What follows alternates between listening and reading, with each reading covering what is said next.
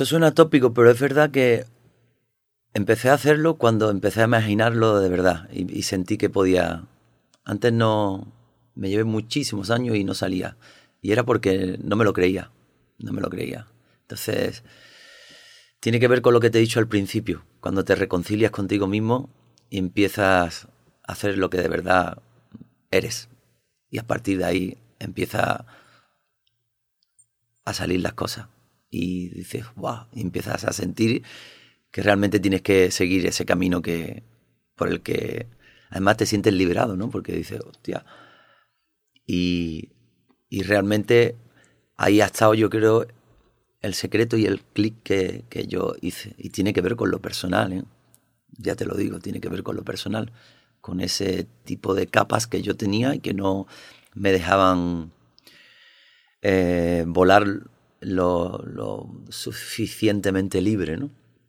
Y ahí es donde ha, eh, ha explotado todo y, y, uno es, pues eso, mucho más relajado todo, mucho más. Y dices, joder, es que era por aquí.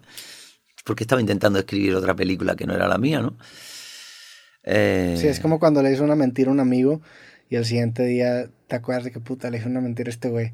Tengo que contar una historia para que no contradiga esa mentira. Entonces estás justamente preocupado en mantener una imagen que no te representa, que es falsa. eso que dicen del síndrome del impostor, ¿no? Ese que, tú dices, joder, hasta que alguien me dijo, tú dices, joder, me van a pillar en algún momento, ¿no? Me van a pillar porque estoy, engañando a todo el mundo, me van a... Hasta que alguien me dijo, y, me encantó la frase, me dijo, eh, pues sí que te crees tú inteligente y, listo, ¿no? Para engañar a tanta gente a la vez, ¿no? pues, pues verdad, tampoco lo soy, ¿no? Y a partir de ahí, pues empiezas a decir, joder, pues a ver si va a ser. Por eso, porque. ¿Pero alguien te dijo eso? Sí, sí, sí, sí. ¿Un amigo? O, eh, estaba en ese momento recibiendo ayuda eh, psicológica mm.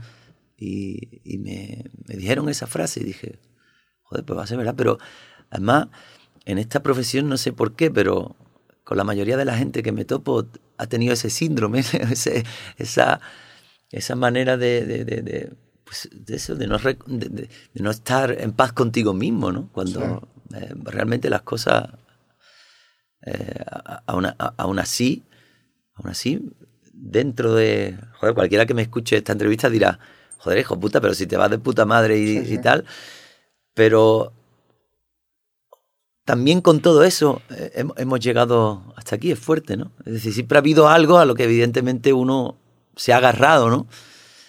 pero había un camino que había que, soltar, ¿no? Y cuando lo sueltas, joder, es súper eh, liberador, ¿no? Y, acaba coincidiendo con que las cosas te van muchísimo mejor en, tu vida profesional, en tu vida personal. Eso que dices, eh, ¿hay alguna canción que refleja como ese momento? A lo mejor no directamente, pero que tú la escuches y tú digas, ah, mira, en esta canción o en este momento fue cuando estaba pasando esto. Hay varias canciones que he escrito sobre esta historia que cuento y te podría decir Me dijeron de pequeño, se llama esta canción, que es una canción que dura como cinco minutos, de mucha letra, es una canción de mucha letra, y, cuenta resumidamente esto, ¿no? Que tiene que ver con, pues, con la parte más profunda de cada uno, ¿no? Ya, ya para terminar, te tengo algunas preguntas puntuales. Este, ¿Tienes algún hábito extraño que hagas o que te guste hacer que, que te haya ayudado tanto personal como profesionalmente? Mm. ¿Qué haces en tu tiempo libre? En mi tiempo libre ahora, que tengo poco, estar con mis hijos, que es lo que más, y cuando puedo con los colegas y todo esto. Pero ahora estoy en, una verdadera ebullición con todo, ¿no?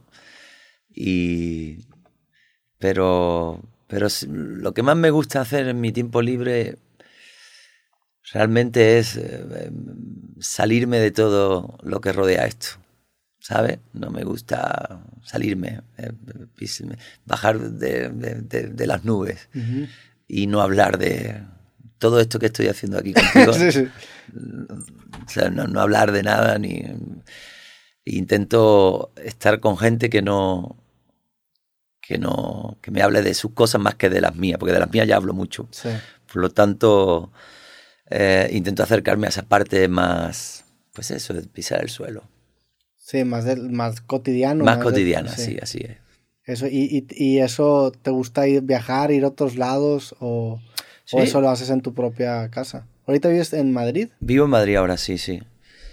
Vivo en Madrid ya 18 años llevo viviendo en Madrid. Ya en mi casa y ahí estaré porque mis hijos todos han nacido ahí y hay una canción que además escribí a Madrid, se llama Mi Madrid.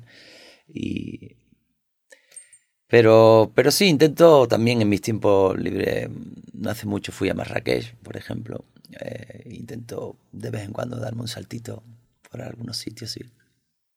¿Tienes, ¿Tienes algún fracaso favorito en toda tu carrera que hayas dicho, mira, esto que en su momento me dolió mucho o me arrepentí mucho, se volvió un escalón muy importante para después hacer otra cosa o algún fracaso que le tengas cariño en toda tu carrera? Ah, bueno, toda esa primera etapa mía de los 14 años a los 20, todas estas agrupaciones que te decía de eh, Nila Cristina, del Carnaval, todas, nunca pasé, en él, era un concurso, nunca pasé preliminares, siempre perdía. De hecho, quedaba el último. O sea, eso, eso, son, son grupos de 15 personas, pero yo era, además, era el autor, era el último siempre, siempre. El último o penúltimo, era, es decir, que... Y recuerdo lágrimas de aquellos momentos. Es que ser muy duro. Entonces, digamos que ese, esa rabia la tenía. Cuando ya empecé en todo esto, la, la tenía, ¿no? Le voy a demostrar a estos cabrones que yo puedo, ¿no? Y, sé, y, y, digamos que ahí, ahí aprendí muchísimo a perder. Aprendí a perder, total. Ahí aprendí. Y lloré además y me sentía incomprendido y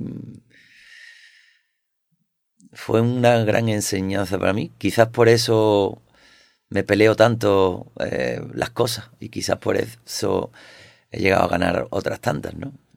Quizás no, seguro. Sí. Sí, se me, se me hace muy interesante esa parte porque sí, el aprender a canalizar el enojo y, o la rabia o la desesperación se vuelve un elemento clave que acaba a veces sirviendo como gasolina en tu carrera y en tu vida, ¿no?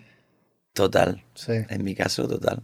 Esa canción que te he dicho antes, me dieron de pequeño, creo que hay un verso que, que, como tengo la cabeza como la tengo y con el jet no me voy a acordar, pero justo refleja y dice... Eh, me, enseñaron a crecerme esos mismos que no crecen y que huyen como idiotas, algo así dice, ¿no?